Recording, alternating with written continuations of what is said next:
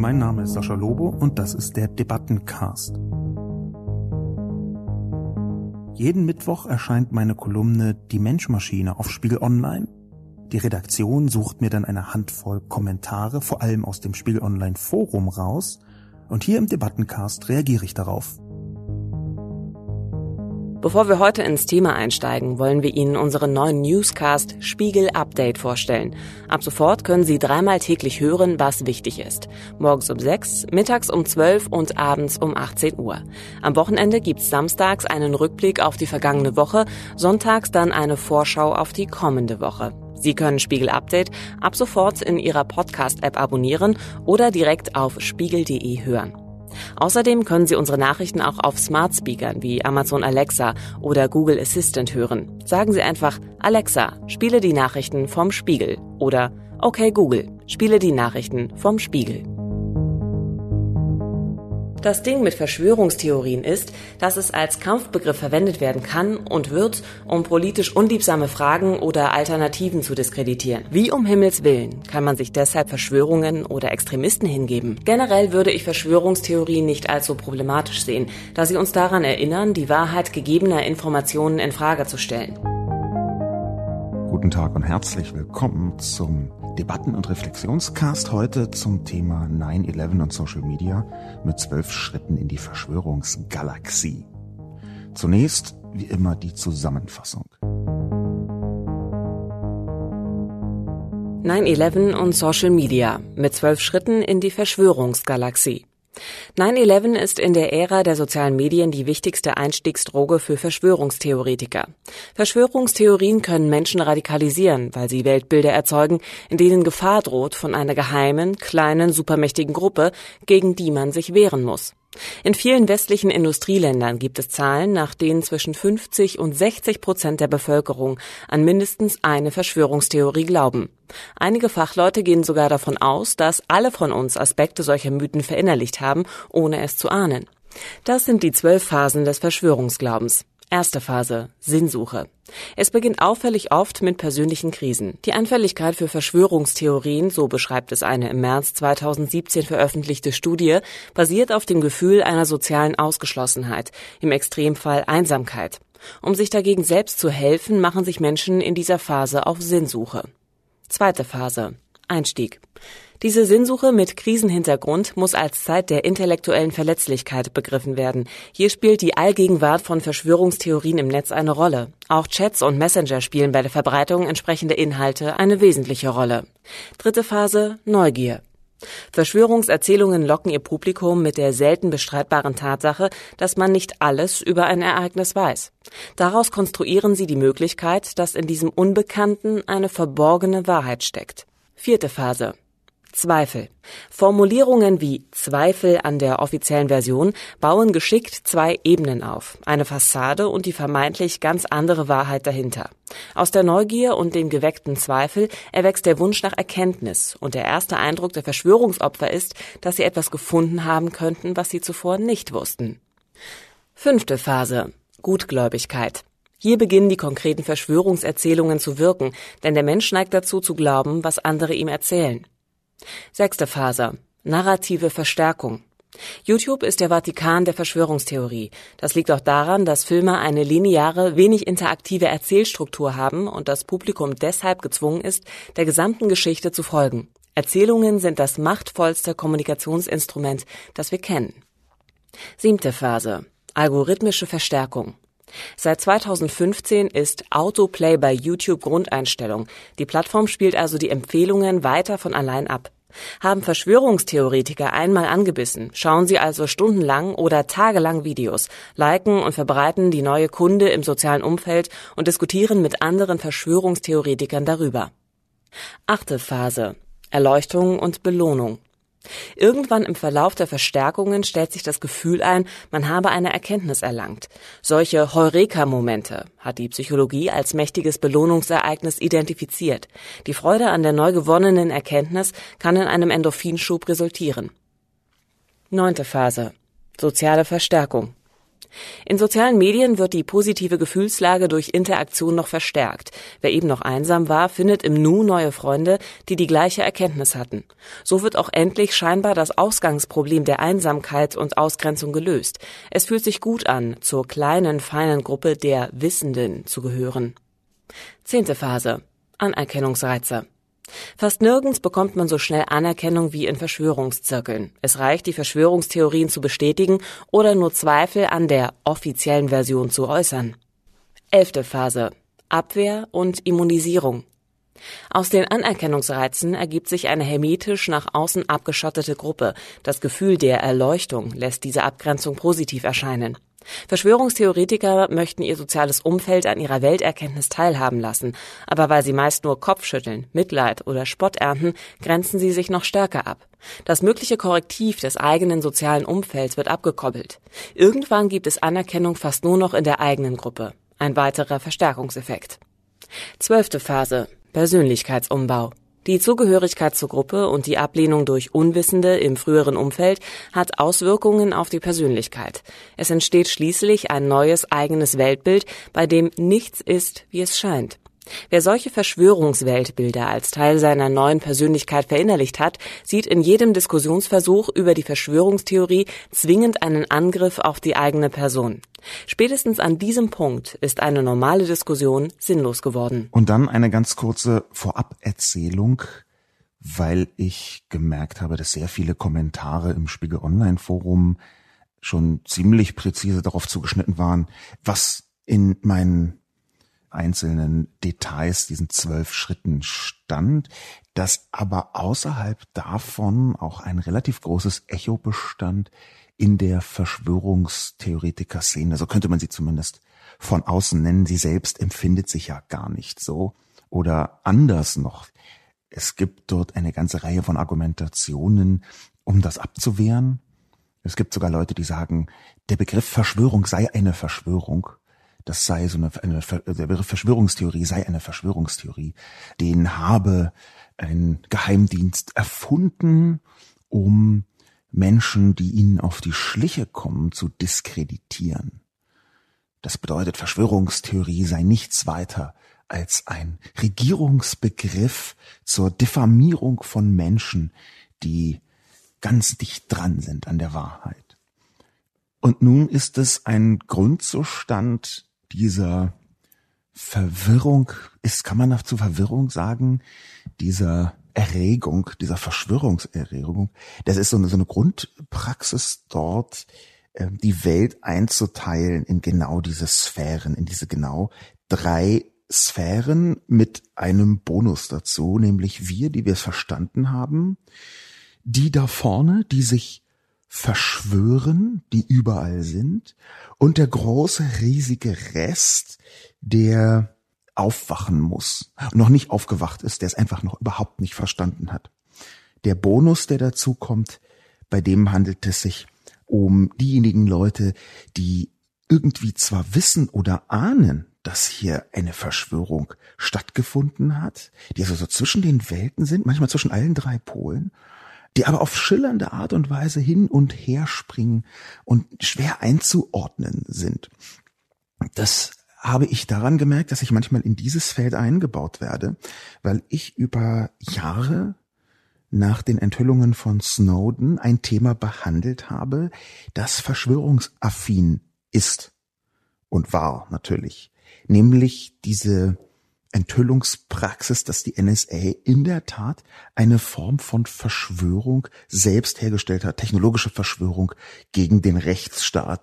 So könnte man es ungefähr ausdrücken, wenn man sowieso schon in der Verschwörungsgalaxie und aus dieser Perspektive schaut.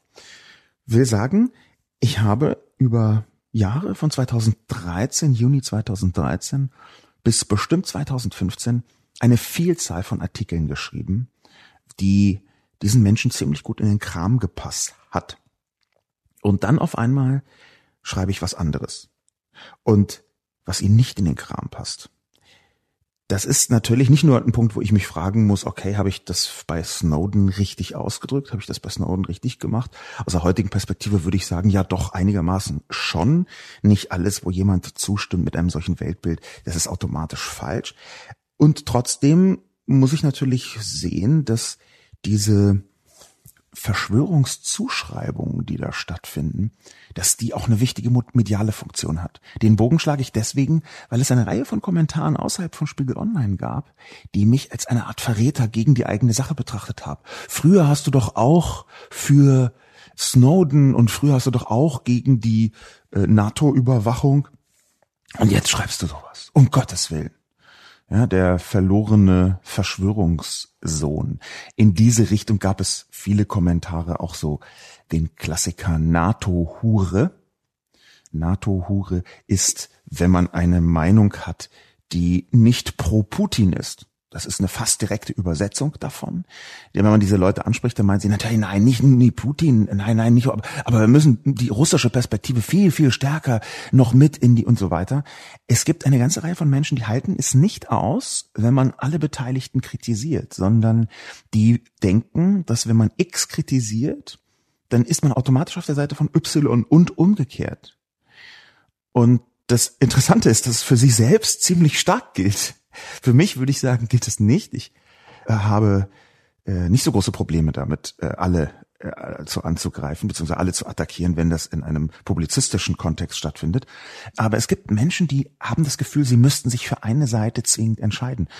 Und da hinein spielt ein Persönlichkeitsaspekt bei diesen verschwörungsaffinen Menschen, nämlich dieses Wir gegen die Konstrukt was sich in meiner Kolumne auch schon abgebildet hat. In vielen Kommentaren auf Twitter, zum Beispiel einigen äh, mit NATO-Hure, die man ärgerlicherweise gar nicht so leicht finden kann, weil es offenbar von, Kom von Kommentatoren, von Menschen auf Twitter gepostet worden ist, die nicht in der Suche auftauchen. Der sogenannte Shadow Ban oder eine, ein Aspekt des Shadow Bans steckt dahinter. Äh, Twitter kann, ohne dass die Menschen das merken, die Leute, die dort Mitglied sind, die ein Profil haben. Twitter kann einen in verschiedenen Graden ausschließen aus der Öffentlichkeit. Und diese Ausschlussverfahren nennen sich Shadowban. Zurück den Kringel geschlagen, bisschen weniger verfransend. Ähm, die Leute, die mich da NATO-Hure genannt haben, haben das aus einer Enttäuschung getan, dass ich offensichtlich die Seiten gewechselt habe. Eben noch Überwachung, heftig kritisiert, jetzt schon Verschwörung kritisieren. So als könne man tatsächlich nur eine von beiden Positionen legitim haben und als sei jemand, der auf die andere Seite wechselt, in Anführungszeichen, ein Verräter. Das ist eins der Grundprobleme von solchen Verschwörungszirkeln, dass das Wir gegen die immer mehr zusammenschnurrt, aber sich immer mehr verdichtet in eine Blase, in versus außen, innen die Erleuchteten, die verstanden haben, wie es ist, und draußen die Schlafschafe, die Sheeple, äh, Wake Up People, die nicht oder noch nicht verstanden haben, worum es eigentlich geht. Die Kommentare, anhand derer wir versuchen werden, beziehungsweise ich versuchen werde und ähm, Ihr müsst dann äh, zuhören. Die Kommentare, an denen ich versuchen werde, noch ein paar Details aus dieser Verschwörungsszene äh, herauszukitzeln. An dieser Stelle ist es extrem sinnvoll und absolut geboten, dass ich darauf aufmerksam mache, dass vor wenigen Tagen am Donnerstag, den 12. September, mein neues Buch Realitätsschock dann auch tatsächlich erschienen ist. Regelmäßige Hörerinnen und Hörer wissen ganz genau, äh, dass ich das schon häufiger angepriesen habe, in erfreulicher Plakativität, wie ich mich selbst mal loben möchte. Jetzt ist das Buch erschienen und dort gibt es auch einen ziemlich großen Abschnitt zum Thema Verschwörungstheorien. Ein Teil davon spielt in das Kapitel Rechtsruck mit hinein, ein anderer Teil davon spielt in die soziale Medienlandschaft natürlich mit hinein. Die Kommentare, möchte ich deswegen nur sagen, sind für mich auch immer so ein bisschen eine Möglichkeit. Die vielen sehr umfangreichen Recherchen, die ich dazu gemacht habe, weil das ein Buchkapitel ist, oder anderthalb sogar, ein Buchkapitel ist, die jetzt mit einzupflegen in diesen Podcast. Ich habe den Eindruck, ich würde heute Dinge besonders umständlich sagen. Aber vielleicht bin ich auch sonst gar nicht so unumständlich und es fällt mir jetzt bloß stärker auf. Egal. Die Kommentare. So wie Latrodectus 67 sehen es einige Kommentatorinnen und Kommentatoren im Spiegel Online Forum. Man müsse zwischen begründeter Skepsis und Konspiratismus unterscheiden, da es auch tatsächlich Verschwörungen gebe. Nett. Die Beschreibung passt übrigens 100 Prozent auf die Darstellung der Verschwörungstheorie über die Verschwörungstheorie der Operation Ajax, dem Sturz des demokratisch gewählten Präsidenten des Iran durch US- und UK-Geheimdienste. Die Verschwörungstheorie, dass Operation Ajax nur eine Verschwörungstheorie sei, wurde in allen deutschen Medien des objektiven Qualitätsjournalismus bis 2013 aufrechterhalten. Bis 2013 das US State Department öffentlich zugab, dass diese Operation Ajax genauso stattgefunden hat hatte, weil es sowieso jedes Kind im Iran wusste. Das Ding mit Verschwörungstheorien ist, dass es als Kampfbegriff verwendet werden kann und wird, um politisch unliebsame Fragen oder Alternativen zu diskreditieren. Also die unterste Schublade von widerlicher Unterstellung und Herabsetzung eines anderen darstellen kann. Ich versuche diesen Kommentar, der ja genau das aufgreift, was ich eben schon angedeutet habe und das nochmal präzisiert, mal in seine Bestandteile zu zerlegen. Das erste ist die These, dass der Begriff Verschwörungstheorie als Kampfbegriff verwendet wird und werden kann und wird. Und das ist völlig ohne Zweifel richtig. Das ist tatsächlich wahr. Meine These wäre, dass das schon lange vor dem Sturz des demokratischen gewählten Präsidenten des Iran durch US- und UK-Geheimdienste geschehen ist, dass man früher einfach andere Begrifflichkeiten verwendet hat. Karl Popper, der äh, große Philosoph, hat ja überhaupt erst in den 40er Jahren den Begriff Verschwörungstheorie in der heutigen Dimension geprägt. Ich glaube, diese Abwehr dass etwas, was vielleicht stimmen mag, was aber einige mächtige Stellen nicht wollen, dass es stimmt, das zu bezeichnen als Lügen, als Gerüchte, Gerücht ist dabei ein sehr zentraler Begriff, der Vorgänger der Verschwörungstheorie gewissermaßen, das so zu bezeichnen, das ist uralt. Worum es mir eher geht, ist, dass ganz offensichtlich der Kommentator schon selber betroffen war von diesem Vorwurf. Das erkennt man an den letzten beiden ähm, Halbsätzen, nämlich unterste Schublade, widerliche Unterstellung, Herabsetzung eines anderen.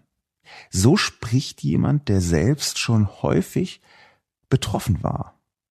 Da ist also jemand, der so ziemlich genau so einen einigermaßen sachlichen Kommentar als Meinungsäußerung und dann kommt unterste Schublade, widerliche Unterstellung, Herabsetzung eines anderen. Dann kommt so ganz zum Schluss eine Art emotionaler Ausbruch. Eben noch politisch unliebsam und diskreditieren und jetzt schon unterste Schublade. Diese Mechanik, die weist auf etwas sehr Wichtiges hin, nämlich auf ein psychosoziales Moment bei Verschwörungstheorien, wo durch die Abwehr durch Dritte, die sagen, ha, was denn das für ein Quatsch, eine Verfestigung stattfindet. Nämlich die Verfestigung des Wir gegen die. Wenn man wieder und wieder und wieder verspottet wird für seine Haltung, wenn man wieder und wieder eine Abwehrreaktion von Unbeteiligten und oft ja auch tatsächlich Ahnungslosen bekommt, dann ergibt sich automatisch eine Aggression.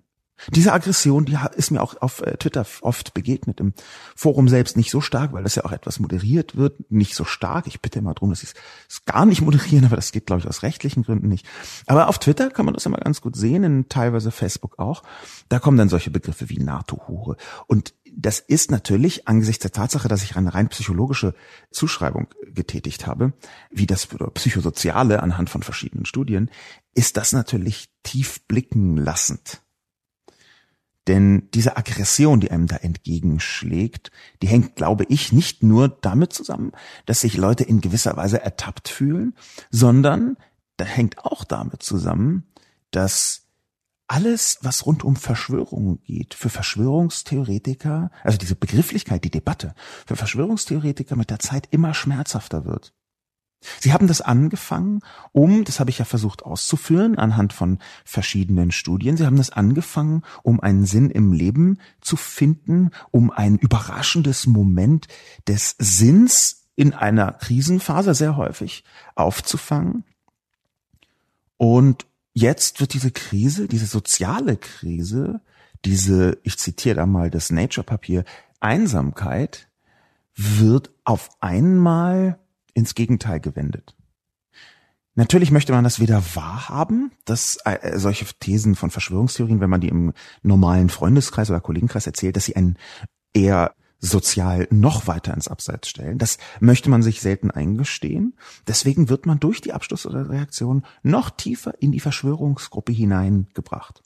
Und jetzt kommt etwas dazu, was wir schon häufiger in diesem Podcast hören konnten, merkwürdige Formulierung dafür, dass ich das dann wahrscheinlich gesagt haben werde. Aber es gibt ein Experiment von Solomon Ash aus den 60er Jahren. Da gibt es auf YouTube ein paar Filme, die sehr interessant sind, die man sich anschauen kann. Solomon Ash, der versucht hat herauszufinden, wie Menschen auf bestimmte Formen von sozialem Druck reagieren. Und einer dieser Filme, der, man muss das ein bisschen als Zuspitzung von psychologischen Experimenten betrachten, so ein bisschen Skinnerbox auf Speed-artig. Eines von diesen Experimenten war, dass äh, ein Mensch teilnehmen sollte an so ganz normalen äh, Laborgeschichten. Da hat man denen gesagt, ja, wir setzen sie da hin und sie müssen dann ein paar Fragen beantworten in der Gruppe, nicht weiter wild. Was diese Leute nicht wussten, ist, dass sie die einzigen im Labor waren von fünf oder sechs Probanden, die nicht gecastet waren. Wir sagen, die anderen waren alle Schauspieler, inklusive des Wissenschaftlers vorne. Das berühmteste Experiment von Solomon Ash ist dann so, dass er verschiedene Stäbe zeigen lässt in unterschiedlicher Länge und die Leute sollen alle sagen, wie lang diese Holzstücke, diese kurzen Stangen so sind. Ist jetzt die rechte länger oder die linke länger? Sind sie beide gleich lang? Das ist eine absurd und harmlos scheinende Situation, aber dann kommt eben zum Tragen, dass es sich um Schauspieler handelt. Die letzte Person in der Reihe, die befragt wird, ist kein Schauspieler. Das ist eben die Person, um die, um die, um die sich das Experiment dreht. Dann fragt äh, der Wissenschaftler vorne, welcher von diesen beiden Stäben A oder B ist länger. Und es ist so völlig eindeutig Stab B, dass man, also das ist so ganz klar. Dann aber sagen die Schauspieler so als erste, ein hm, bisschen überlegen, bisschen äh, Rätselhaftigkeit aufbauen als Atmosphäre. Ähm, ich glaube, dass A länger ist. Gefilmt wird diese Person, die kein Schauspieler ist, und die macht eine verstörte Miene, guckt so rum, und alle anderen denken, sind gar nicht weiter äh, verwundert oder verwirrt. Die nächste Person wird gefragt und sagt, ja, A ist länger. Noch jemand wird gefragt, A ist länger. Dann sind einem vor, vor einem drei, vier, fünf Leute, die sagen, A ist länger als Stab, obwohl es völlig offensichtlich ist, dass B länger ist. Und dann kommt die Person selbst dran, die kein Schauspieler ist. Und muss ich jetzt entscheiden, was sage ich? Sage ich das, was ich sehe, oder sage ich das, was in der Gruppe offensichtlich opportun ist? Verstörend viele Leute entscheiden sich dafür zu sagen, ja, stimmt, es ist richtig, ähm, die anderen haben alle recht, wieder besseres Wissen. Da gibt es viele Facetten von solchen Experimenten und die wirken in sozialen Gruppen. Erst recht, wenn es eben nicht so einfach ist mit Stab kurz oder lang. Wenn es ein bisschen komplexer ist, weil jemand eine Be Beweisführung macht, dass die eigene Verschwörungstheorie oder These gar nicht stimmen kann, und man denkt so, hm, ja, das könnte schon, aber zieht sich dann auf die Gruppenmeinung zurück.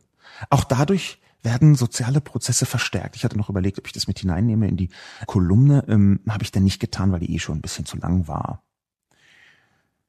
Was im Subtext mitspielt, so als dritter Baustein, den ich mir anschauen möchte, ist die Funktion der Medien.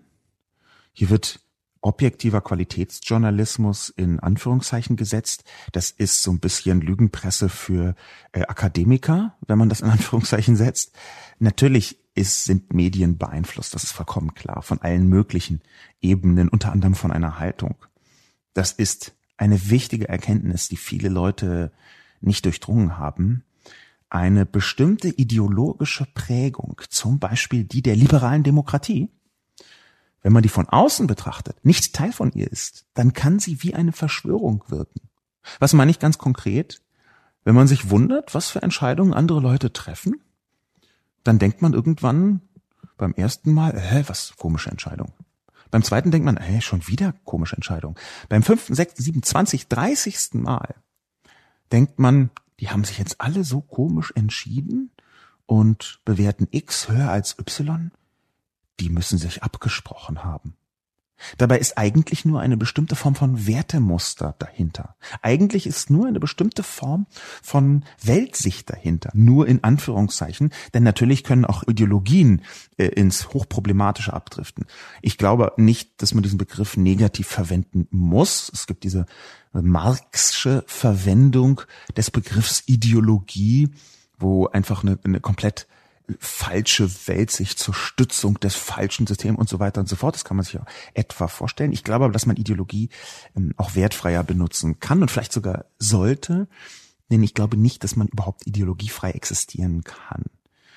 Ähm, das, wenn man so sagt, Ideologie von außen, denn dann kann es sein, dass Menschen diese Form von Ideologie verwechseln mit Verschwörungstheorien. Das ist sehr leicht. Von innen Ideologie, von außen Verschwörungstheorie.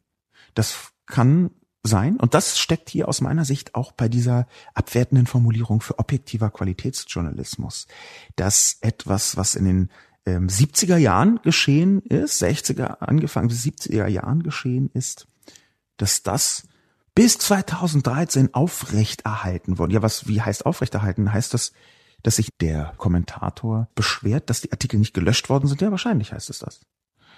Da wird dann also diskreditiert auf der Basis von, die haben nicht die Artikel von 1970 gelöscht oder solche. Das wäre jetzt meine Vermutung jedenfalls. Was auch mit hineinkommt, und das ist dann der vierte Baustein, nämlich, dass es Verschwörungen gibt. Es gibt Verschwörungen. Und allein die Tatsache, dass es Verschwörungen gibt und auch transnationale und auch Verschwörungen auf der Ebene von Regierungen, Verschwörungen auf der Ebene von Unternehmen, die gibt es. Allein diese Tatsache begründet für viele Verschwörungstheoretiker, dass es ja doch sein kann, weil es Verschwörungen gibt. Ich halte das für eine ziemlich falsche Herangehensweise.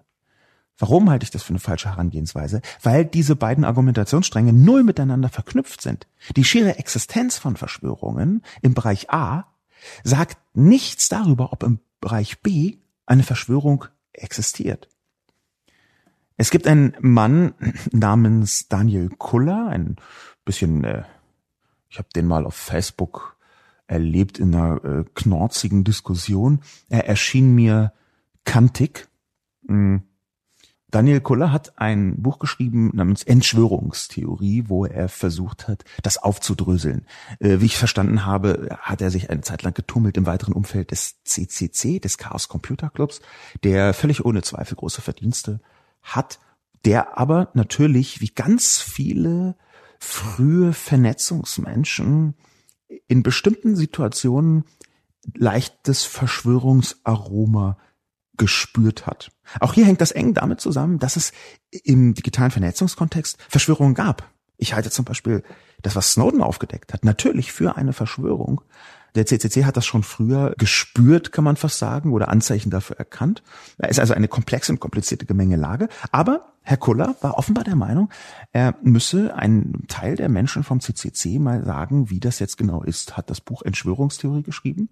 Ich kann es äh, durchaus äh, empfehlen, auch wenn Herr Kuller eine, eine sehr, sehr linke politische Haltung hat wenn ich das richtig verstanden habe, hat er so kommunistische Aspekte hinein, macht aber nicht. Seine Analysen sind ziemlich äh, gut in vielen Details. Ja, und er unterscheidet sehr präzise zwischen der Ebene der Vermutung, der begründeten Skepsis und dem Punkt, wo das in Verschwörungstheorie reingeht.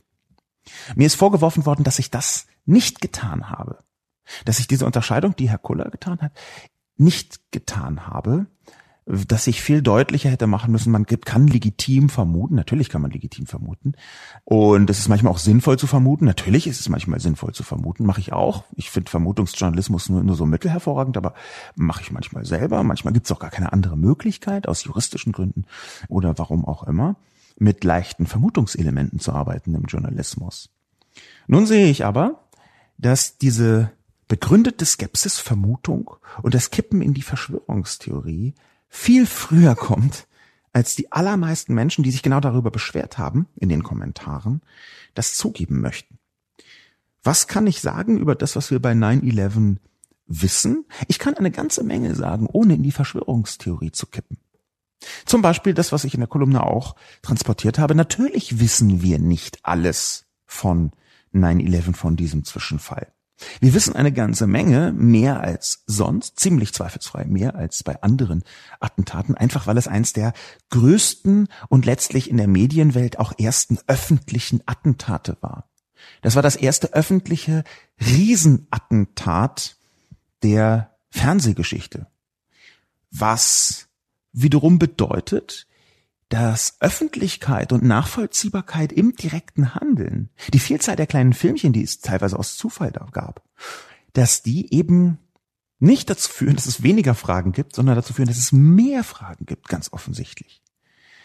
Will sagen, das gesamte Verschwörungstheoretische, vermutungstheoretische Getöse, was man zum WTC 7 World Trade äh, Center äh, Gebäude Nummer 7 im Internet lesen kann, ist überhaupt erst entstanden durch ein paar Videoclips, die bestimmte Aspekte dieser großen Katastrophe gezeigt haben.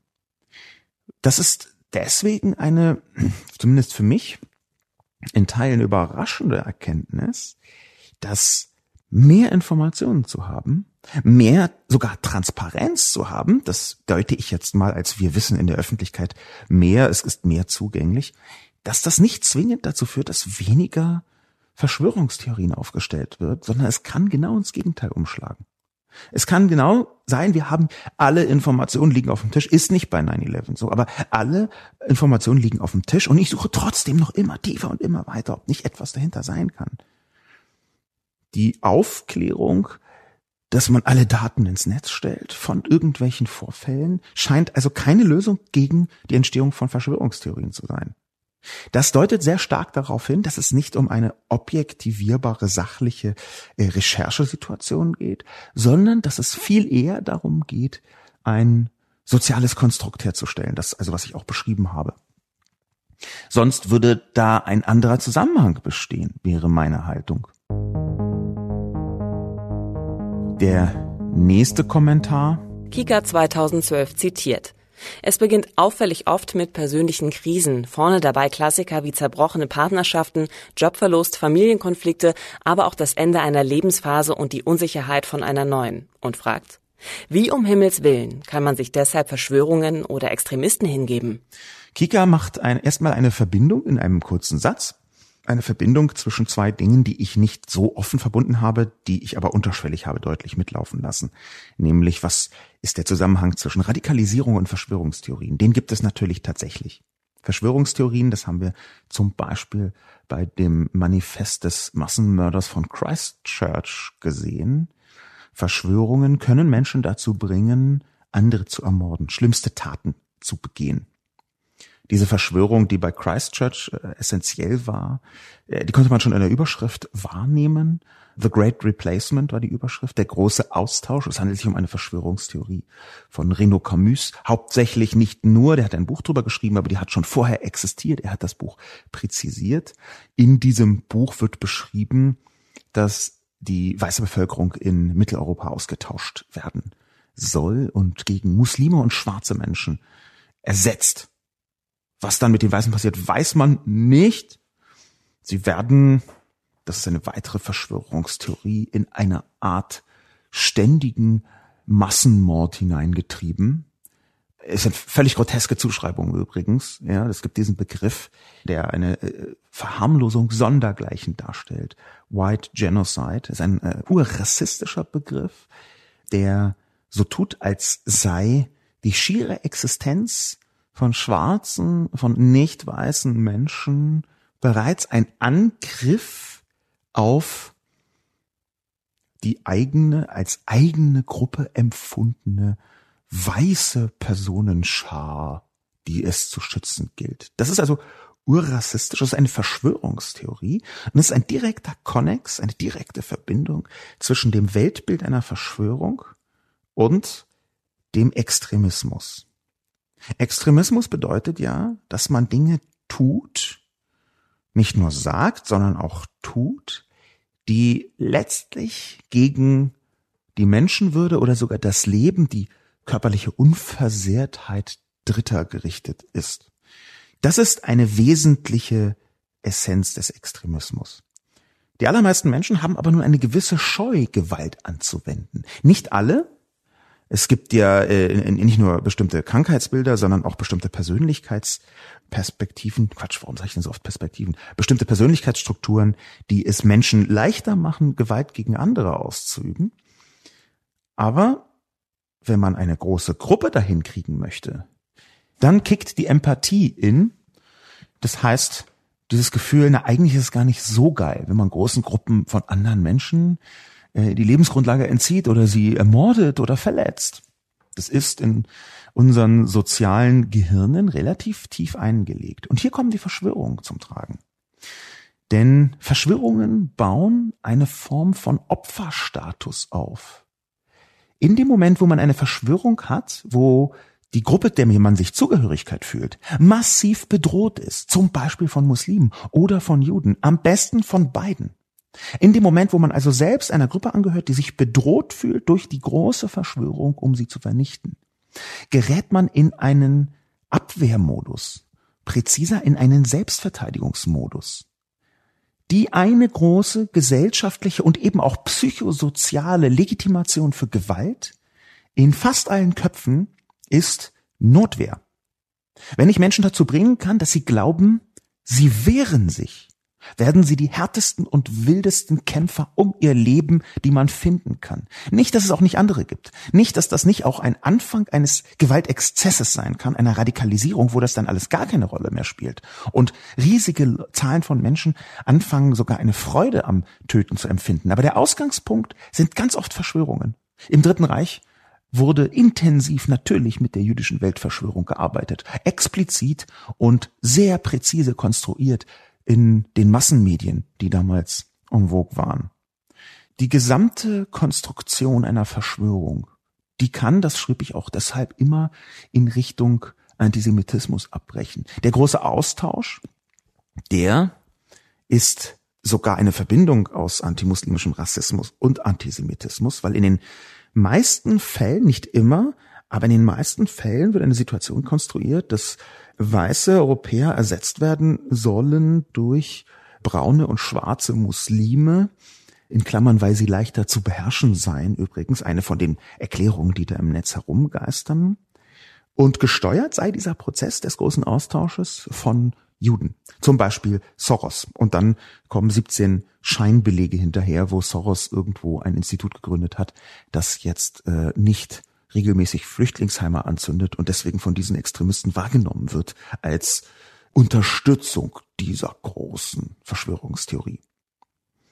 Das also ist der Verbindungspunkt zwischen Verschwörung und Extremisten, den ich nicht mit reingebracht habe, aber den ich anlässlich der Frage von Kika 2012 versucht habe herzustellen.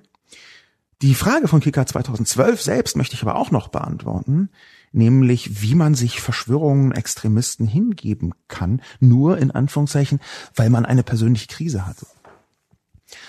Das ist psychologisch einigermaßen gut erforscht, dass Lebenskrisen anfällig machen für Radikalisierungen.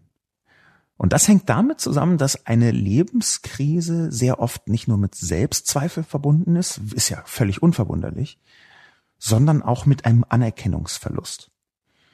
Hier habe ich die Klassiker zitiert, nämlich eine zerbrochene Partnerschaft, Jobverlust, bestimmte Familienkonflikte. Alle diese Punkte gehen einher mit dem Verlust der Anerkennung von einer Person, einer Personengruppe oder sogar Teilen der Gesellschaft. Wir sehen also, das ist also das Thema Jobverlust zum Beispiel, da äh, kann man natürlich ein gesellschaftliches Stigma erleben, gerade in der in einem Land wie Deutschland, das eine Religion der Arbeit kennt, ist die Arbeitslosigkeit, auch wenn sich das sanft verbessert hat, ist die Arbeitslosigkeit noch immer ein heftiges Stigma. Das ist also ein Anerkennungsverlust. Und ohne soziale Anerkennung ist der Mensch bereit, Dinge zu tun, die ihn wie einen Getriebenen erscheinen lassen. Das ist eine, manchmal ist spürbar eine regelrechte Verzweiflung auf der Suche nach Anerkennung. Und nun ist es so, dass Anerkennung in bestimmten Zirkeln viel leichter gegeben wird. Zum Beispiel in Verschwörungszirkeln, davon schrieb ich, aber auch in rechten Communities braucht man nur ein paar Signalworte hinzuwerfen und man ist einer von ihnen. Ich halte das übrigens nebenbei gesagt für einen der Gründe, warum so viele Menschen irgendwann nach rechts kippen, so viele Intellektuelle vor allem in Deutschland irgendwann nach rechts kippen. In dem Moment, wo sie vielleicht merken, ich bin auf einem ganz leicht absteigenden Ast, ich krieg nicht mehr die gleiche Anerkennung wie früher, als ich noch Bücher geschrieben habe, Artikel geschrieben habe, dieses oder jenes gemacht, Public Intellectuals könnte man sagen, als ich früher noch gefragt worden bin von den Granden der Gesellschaft nach meiner Meinung so ungefähr. Es ist nicht mehr so. Da gibt es also einen Anerkennungsverlust. Und dann gehen diese Menschen manchmal dorthin, wo es leichte Anerkennung gibt. Und das sind rechte Zirkel. Dann sagt man so drei, vier Punkte wie äh, Lügenpresse, Überfremdung und schon bekommt man Applaus. Das ist eine leichte Möglichkeit, Anerkennung zu bekommen.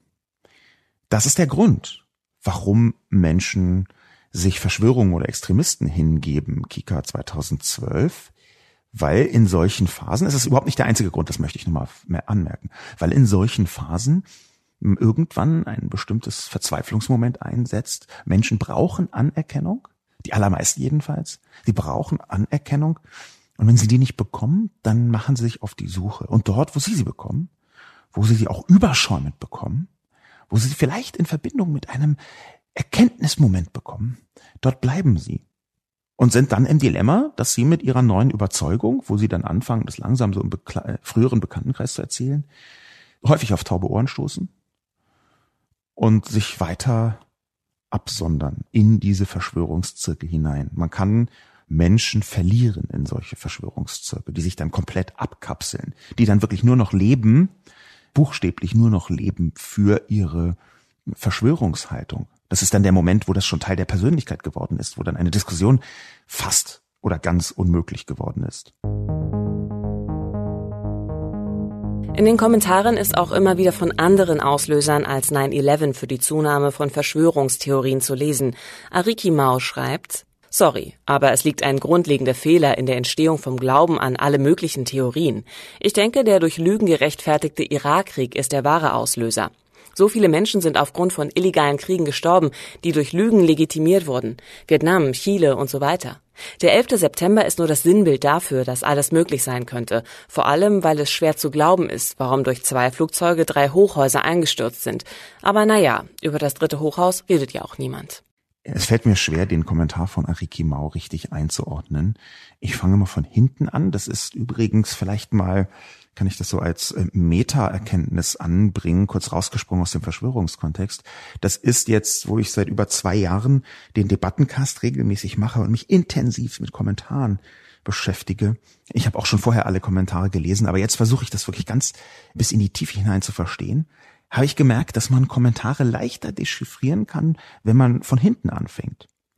Es ist deswegen nicht so leicht, weil ein solcher Kommentar ja manchmal eine Gedankenwelt mitbringt, in der man nicht drinsteckt. Merkwürdig kontextlos scheinen manche Kommentare, weil die Überlegungen zwischen Lesen des Artikels und Aufschreiben des Kommentars, vielleicht nochmal Lesen von ein paar anderen Kommentaren, in den Köpfen der Kommentatoren weitergegangen ist und man aber ja nicht dabei war als Leser des Kommentars. Deswegen scheinen die manchmal etwas kontextlos und man kann dieser Kontextlosigkeit manchmal ganz gut begegnen, indem man ähm, das von hinten liest wieder zurück aus der Metaebene in die Verschwörungssphäre und die Kommentare dazu.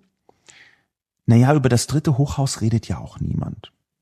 Dieser Satz ist bemerkenswert, weil mit dem dritten Hochhaus ist wahrscheinlich äh, das WTC 7 gemeint. Das ist auch der Ankerpunkt der meisten Verschwörungen oder vieler Verschwörungstheorien äh, zum 11.9. Über dieses Hochhaus redet nicht niemand, sondern es gibt riesige Communities, die gar nicht aufhören, nur darüber zu reden. Vollzeit darüber reden. Das ist eine entlarvende äh, Feststellung, die Arikimau hier trifft. Arikimau sagt nämlich, darüber redet niemand, obwohl ganz viele Menschen darüber reden. Und ich würde jede Wette gehen, dass Arikimau selber da auch schon zugeredet hat und auch schon Kommentare dazu gehabt, dazu reden. Warum sagt die Person Arikimau trotzdem, dass darüber niemand redet? Dahinter steckt genau die Form, die ich auch in der Kolumne äh, versucht habe zu skizzieren, genau die Form der Aufteilung in die große Öffentlichkeit, das Offizialisierte und wir hier in unserem kleinen Verschwörungszirkel. Das ist die Unterscheidung, die implizit hier mitschwingt. Und diese Unterscheidung, die ist aus meiner Sicht mit einer inneren Gefahr versehen. Eine echte innere Gefahr. Woran liegt die? Ich habe im Punkt 4 meiner Kolumne geschrieben, Formulierungen wie Zweifel an der offiziellen Version bauen geschickt zwei Ebenen auf. Eine Fassade und die vermeintlich ganz andere Welt dahinter. Eine Formulierung wie darüber redet ja niemand, obwohl alle, die man kennt, nur darüber reden, zeigt genau diese Unterscheidung. Draußen ist die Fassade, das nicht reale, das Schauspiel, das Theaterstück, wo irgendwie redet darüber niemand. Warum nur? Sofort macht man sich Gedanken, sind die gesteuert, dass die nicht über WTC 7 sprechen? Aber wir hier reden die ganze Zeit über WTC 7. Das heißt, wir sind ein innerer Zirkel von Leuten, die über die Wahrheiten sprechen. Das, was tatsächlich geschieht. Und dort draußen wird es verschwiegen. Der Aufbau von so zwei sozialen Gruppen in die Wissenden und die Schlafschafe verstärkt die Abkehr von klassischen sozialen Strukturen. Mit solchen Perspektiven, die man in seinem Kopf eingepflanzt bekommt von Verschwörungstheorien, fast automatisch über manche Formulierungen funktioniert das, macht man zwei Gruppen auf, die sich auch immer weiter voneinander entfernen. Und das, das ist das Problematische an solchen Formulierungen. Das ist natürlich, wenn es nur eins als ein Satz dasteht, jetzt erstmal noch kein Zündfunke. Aber die ständige Verstärkung und die ständige Formulierung des Glaubens, es gibt halt zwei Gruppen, die einen, die haben es noch nicht verstanden und die anderen sind die Erleuchteten. Diese ständige Verstärkung, die hat natürlich eine soziale Funktion. Jede Kommunikation oder fast jede Kommunikation, die Verschwörungstheoretiker in sozialen Medien von sich geben, muss man zunächst sozial lesen. Man hat ja die ärgerliche Situation, zum Beispiel bei der Mondlandung, dass einfach alle Daten, die öffentlich irgendwie verfügbar sind, schon hundertmal umgedreht worden sind. Und wie wahrscheinlich ist es nur, nur rein so statistisch gedacht, dass jetzt nach 40 Jahren, wo die Leute immer und nachgeguckt haben und intensiv und all, dass genau jetzt jemand diesen einen Pixel in dem einen Film findet, der beweist, dass es wirkt, also alle haben es vorher übersehen. Das ist so ein klassisches Ding von Verschwörungstheorien. Sie haben halt einen großen Haufen von äh, Fakten vor sich oder von Daten vor sich, sagen wir mal nicht Fakten, sagen wir lieber Daten, Informationen manchmal der wächst nicht, weil das äh, Ding in der Vergangenheit liegt und es nur sehr selten vorkommt, dass man irgendwie neue Akten äh, rausfindet. Es kommt vor, aber es kommt selten vor. Also muss man immer wieder die gleichen Informationen durchgehen. Das ist natürlich deswegen eine selbstverstärkende Geschichte. Und aus diesem Grund ist die Kommunikation von Verschwörungstheoretikern in sozialen Medien häufig autosuggestiv. Die Leute reden sich selbst ein. Die reden nicht nur mit der Öffentlichkeit, sie reden sich selbst auch in ihrer Kommunikation ein, dass da etwas sein muss, dass da etwas war. Interessanterweise, das haben auch ganz viele Leute gesagt, gab es hm, offenbar von einer Universität in Nordamerika jüngst eine Studie, die gesagt hat, die offizielle Version kann so nicht sein vom WTC 7. Ich paraphrasiere jetzt ganz ungefähr.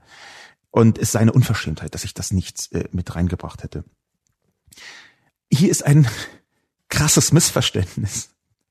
Ein krasses Missverständnis mit meiner Kolumne, wo ich fast sehen konnte, wie Verschwörungstheorien funktionieren als Abwehrreflex. Was ist das Missverständnis? Das ist, dass ich eine Kolumne geschrieben hätte, die sich irgendwie inhaltlich mit dem Geschehen von 9-11 auseinandersetzt. Das ist nicht so. Ich habe vorne eine Beschreibung abgeliefert in zwei Sätzen. Diese Beschreibung in zwei Sätzen ist wirklich so das allerbasalste, was man darüber weiß. Natürlich gibt es auch Leute, die auch sagen, auch das ist, stimmt natürlich überhaupt nicht. Es waren nicht islamistische Massenmörder. Es waren gar nicht vier, sondern neun und so weiter. Aber darum kümmere ich mich jetzt erstmal nicht. Aber ich habe vorne vier Zeilen von äh, einer sachlichen Feststellung Und dann gibt es ganz, ganz, ganz viel, was überhaupt nicht mit den Inhalten des verschwörungstheoretischen Diskurses zu tun hat. Überhaupt nicht stelle ich irgendetwas fest oder nicht fest. Ich sage noch nicht mal in irgendeiner Dimension etwas dazu, wo die Ungereimtheiten herkommen können. Das tue ich einfach nicht. Ich beteilige mich nicht mit meiner Kolumne am inhaltlichen Diskurs, sondern ich bin auf der Metaebene und versuche herzuleiten, unter anderem anhand von 9-11, wie genau man in solche Verschwörungszirkel hineingerät. Ich enthalte mich hier einer Inhaltlichkeit. Und das ist etwas, was viele von diesen Verschwörungspipeln gar nicht ertragen, dass man auf einer Metaebene redet, weshalb sie meine Inhalte sofort verlängern in ihre Sphäre. Ich kann niemandem empfehlen, ich habe das schon probiert, sich auf die Ebene zu begeben, zum Beispiel darüber, ob jetzt WTC 7 wirklich gesprengt worden ist oder nicht. Da gibt es einfach ungefähr 122.000 Menschen weltweit und ganz viele auch mit Bauingenieursdiplom, die sagen, nein, das kann nicht sein, dass dieses Hochhaus irgendwie anders als durch eine Sprengung heruntergefallen ist und das sieht man daran, dass und so weiter und so fort. Dann beziehen sie sich halt auf diesen Videoclip oder auf zwei, drei Videoclips. Ich kann nicht empfehlen, dass man da inhaltlich in die Diskussion einsteigt. Und warum kann ich es nicht? Weil niemand beweisen kann, was wie wo wirklich ist. Es sind alles Vermutungen. Es bleiben Vermutungen. Und zwar Vermutungen anhand in den allermeisten Fällen von Filmen. Die werden millimetergenau vermessen. Da werden 3D-Modelle gebaut. Da wird ein Riesengetöse gemacht, was alles aus meiner Sicht pseudowissenschaftlich ist, um simpel zu zeigen, hm, wir können nur vermuten, wir können es nicht sagen. Und in dem Moment, wo man in Vermutungsdiskursen ist und mit Scheinbeweisen arbeitet, wie ein Bauingenieur aus Kanada, eine Studie aus sowieso hat gesagt, dass es geht gar nicht anders als das. Übrigens ist der Fakt, dass man an der Universität ist, keinesfalls gleichbedeutend mit, dass man kein Verschwörungstheoretiker sein kann.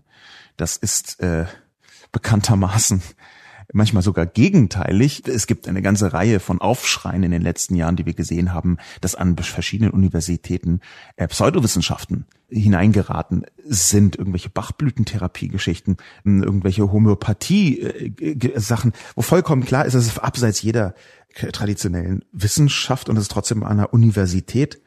Warum soll also ausgerechnet hier Universität in Nordamerika ja, Fairbanks oder wo auch immer, keine Ahnung, habe ich schon wieder vergessen. Warum soll das dann ein Qualitätssiegel sein? Den Punkt zu Ende machen. Ich glaube, es ist total nicht sinnvoll, sich auf die inhaltliche Ebene zu begeben, wenn man da nicht neue eindeutige Beweise und Hinweise hat. Und ich meine Beweise, nicht das hundertste Mal, dass irgendjemand, der sachkundig ist oder so aussieht, erklärt, warum er glaubt, dass anhand dieses Films es gar nicht anders sein kann als X. Hanafan kommentiert. Hanafan kann Verschwörungstheorien etwas Positives abgewinnen, Misstrauen gegenüber den Mächtigen.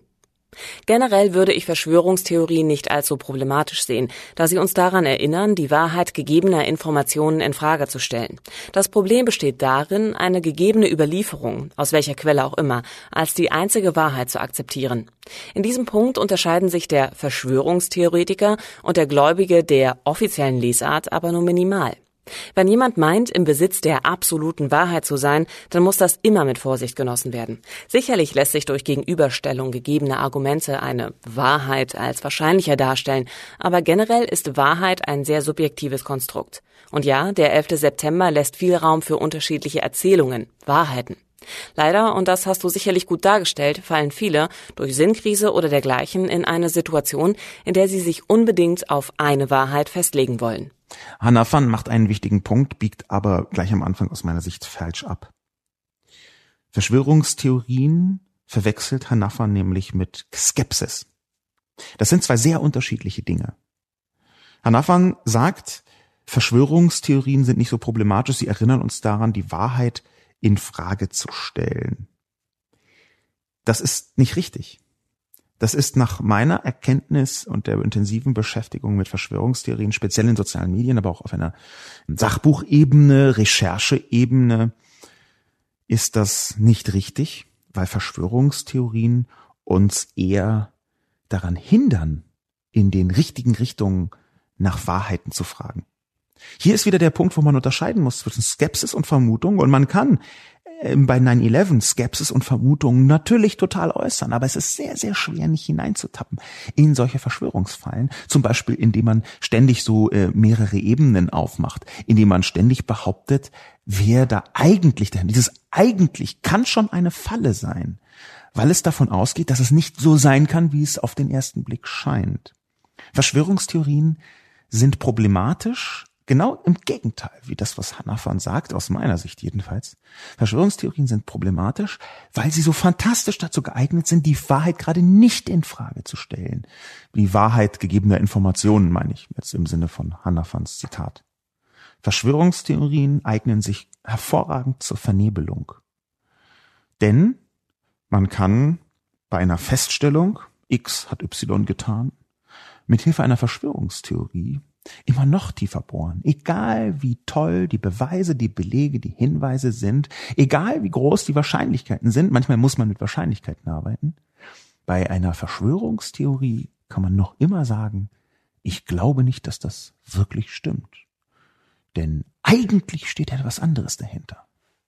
Ich glaube nicht, dass diese Flasche gerade runtergefallen ist. Denn eigentlich steht etwas anderes dahinter. Okay, das war eine zu starke Verdichtung, das ist eine zu starke Karikatur, das sehe ich auch.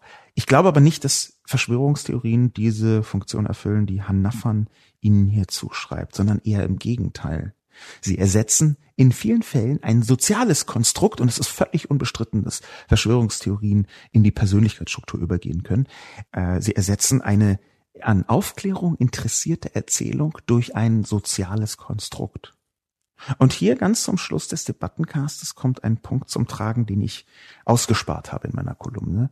Ein Punkt, der zu berücksichtigen ist, über den ich schon ein paar Mal auch geschrieben habe, nämlich die Anfälligkeit für Verschwörungstheorien. Wir sind alle anfällig für Verschwörungstheorien, alle, inklusive mir, inklusive von allen, die jetzt hier gerade zuhören.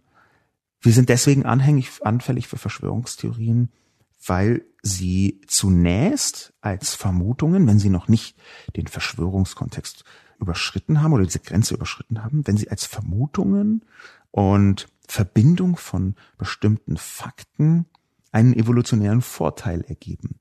Mustererkennung. Es gibt eine biologische, eine neurobiologisch gefärbte Erklärung für die Existenz von Verschwörungstheorien, nämlich eine Art überschäumende Mustererkennung. Diese Mustererkennung, die ist im Menschen angelegt, die ist ein evolutionärer Vorteil, vollkommen klar. Ähm, Mustererkennung bedeutet eben sehr, sehr platt formuliert, dass wenn man in grauer Vorzeit auf einer Lichtung irgendwelche Beeren und Pilze gesammelt hat und man hat im Gebüsch ein merkwürdiges Muster gesehen, dann ist es von großem Vorteil, dieses merkwürdige Muster auch dann zu erkennen, wenn nicht der gesamte Säbelzahntiger zu sehen ist. Will sagen, aus einem kleinen Stück Information, der Teil eines Gesichts eines Säbelzahntigers, der da lauert, den ganzen Säbelzahntiger zusammensetzen zu können. Quasi so ganz schlichte Mustererkennung. Das ist ein evolutionärer Vorteil. Und natürlich geht das weiter, natürlich wird das sozial und psychologisch noch äh, angereichert, hm, erst recht in der Jetztzeit. Aber letztlich ist diese Form von Mustererkennung, wir haben eine unvollständige Information und entwickeln da eine eigene Heuristik, um anhand von unvollständigen Informationen zu erspüren, zu erahnen, zu abschätzen zu können, was dahinter steht. Das ist eine absolut normale gesellschaftliche Praxis. In Verbindung mit der Tatsache, dass es wirklich Verschwörungen gibt und wir diese in unseren Köpfen fest verdrahtete Mustererkennung haben, die halt manchmal überschäumt muss man sagen, wir sind alle möglicherweise Verschwörungstheoretiker oder wir haben alle das Potenzial, in die Verschwörungstheorie hineinzukommen. Man könnte sogar sagen, der große Unterschied zwischen, sagen wir mal, einer Person, die nicht in die verschwörungstheoretische Szene abdriftet und einer, die es tut, der große Unterschied ist, dass die eine Person eine Reflexionsebene entwickeln kann, wo sie diesem Pfad nicht folgt, der irgendwann das zum einzelnen, einzigen Lebensinhalt macht. Das heißt, es ist so ein bisschen ein Reinschmecken in Verschwörungssituationen, vielleicht sogar selber dran glauben, dass ein bisschen ja was dran sein könnte, aber dann nicht aus Neugier oder aus Schmerz oder aus Ablenkungswunsch dem direkt folgen und intensiv dranbleiben, sondern sich so wieder ein bisschen zurückziehen. So einfach auch vielleicht egal sein lassen. Und das Krasse ist, dass natürlich genau das von Leuten auf der verschwörungstheoretischen Seite geahnt wird, die dann nur in der Feststellung, dass Leute sich dann nicht Vollzeit drum kümmern, auch wieder einen Teil der Verschwörung sehen. Man kann ja bekanntermaßen Verschwörungstheorien nie widerlegen. Das ist komplett unmöglich. Sie finden immer eine Art und Weise, wie noch der klarste Beweis, dass es nicht stimmt, eigentlich ein Beweis dafür ist, dass es stimmt. Das gesamte Verschwörungsszenario, was in den sozialen Medien so rumläuft, in diesen verschiedenen Facetten, ist früher oder später sehr eng miteinander verbunden. Es gibt eine Gruppe, eine soziale Gruppe mit einer Anfälligkeit für ganz viele verschiedene Verschwörungstheorien.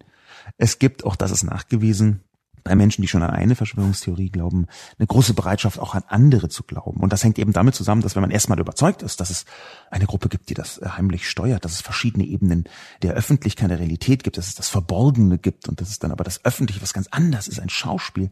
Wenn man das erstmal akzeptiert hat, dann ist das die Basis, auf der noch jedes verschwörungstheoretische Haus aufgebaut werden kann. Der letzte Faktor, der letzte Kommentator ist Franz Wiedemann. Franz Wiedemann schreibt, zu einfach. Denn der wichtige Punkt seien nicht die großen, sondern die kleinen Verschwörungen. Das stimmt natürlich, wenn es große Sachen wie 9-11 oder um Kennedy geht, aber Verschwörung gibt es auch viel kleiner und dort bereitet sie den Boden für Größeres. Die kleinen, echten Verschwörungstheorien bereiten nämlich den Boden durch den Verlust des Vertrauens. Beispiele. Scheuer und seine Maut für die Privatwirtschaft, Rentenreform unter Schröder zugunsten der privaten Versicherung etc. Diese Entscheidungen haben eigentlich einen Nutzen für die Gesellschaft zur Grundlage, allerdings werden die Entscheidungen aufgrund anderer Ziele der Entscheider getroffen. Einzig Dummheit kann eine Verschwörung neutralisieren, aber ich denke nicht, dass unsere Politiker so dumm sind. Der daraus resultierende Vertrauensverlust verstärkt dann die großen Themen. Franz Miedermann macht einen wichtigen Punkt auf nämlich dass wir in einer Welt leben, wo es Verschwörung gibt und dass es vor allem bestimmte Mechanismen gibt, zum Beispiel in der Politik, die von außen tatsächlich aussehen können wie Korruption oder Verschwörung einer Gruppe. Das ist dann nicht so eine große weltumspannende Geschichte, sondern, wie Franz Wiedemann ganz richtig schreibt, so ein bisschen ein kleines Detail.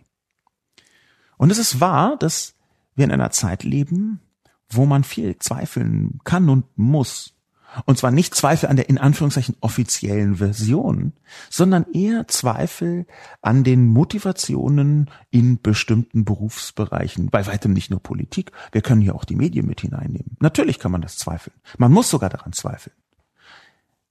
Der große Unterschied ist, dass diese kleinen Details nur, die von denen Wiedemann äh, schreibt, nur mit einem der wichtigsten verschwörungstheoretischen Tricks überhaupt dazu führen können, dass man aus dem Kleinen ins Große geht.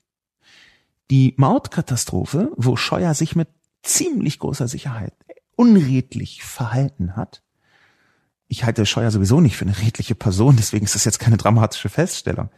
Aber natürlich ist, hat die CSU ein unglaublich langes Track Record von wirtschaftlich schmierigen Entscheidungen, schwierigen und schmierigen Entscheidungen, Entscheidungen zugunsten von ähm, Konzernen aus der Privatwirtschaft. Und natürlich gab es Situationen, wo vorsichtig gesagt der Anschein entstanden ist, dass hier ein Geld geflossen sein könnte, mindestens. Wir haben in der CSU auch ein paar nachgewiesene Fälle von äh, Gefallenaustausch, so möchte ich es erstmal nennen. In anderen Parteien auch. Ich möchte es jetzt nicht nur darauf machen, aber hier war von Scheuer die Rede. Worauf möchte ich hinaus? Die Verbindung, von der ich spreche, dieser Trick, von der ich spreche, ist zu sagen, angenommen, Schröder hat diese Rentenreform tatsächlich zugunsten von privaten Versicherungen gemacht. Nehmen wir mal das Beispiel Maschmeyer, die waren befreundet und Schröder hat das unterstützt, weil Maschmeyer gespendet hat, direkt oder indirekt. Das könnte man jetzt als, als These aufstellen. Es gibt Leute, die sagen, dass es ziemlich genau so war. Und hat deswegen eine Reform auf den äh, Weg gebracht, die den privaten Versicherungen viel Geld gebracht hat. Nehmen wir einfach das mal an. Was sagt das aus? Meine These wäre, das sagt aus, dass es offenbar Leute gibt, die versuchen, Politik mit Geld zu beeinflussen. Und das sagt aus, dass offenbar wir ein System haben, wo sowas möglich ist. Das kann man daraus direkt schließen. Was man nicht daraus schließen kann, und das ist genau diese Verbindung, die ich für problematisch halte, ist, dass weil es hier passiert ist, ist woanders deshalb auch passiert ist. Dass Vorfall A ein Beleg ist für den Vorfall B.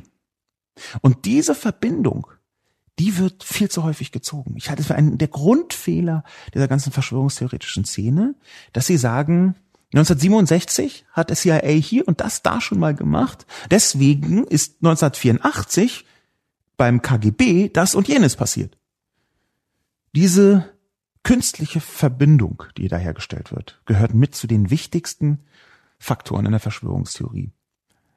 Und ich glaube, dass wir uns selber immer wieder daran erinnern müssen. Ich mich übrigens auch, das habe ich beim Schreiben des Buches gemerkt, dass es eben so einfach manchmal nicht ist. Es gibt Verschwörungen, es gab Verschwörungen, es gab schlimme Verschwörungen, übergreifende Verschwörungen, aber aus der Existenz dürfen wir nicht schließen, dass automatisch alles andere auch eine Verschwörung ist, wo es uns gerade in den Kram passt.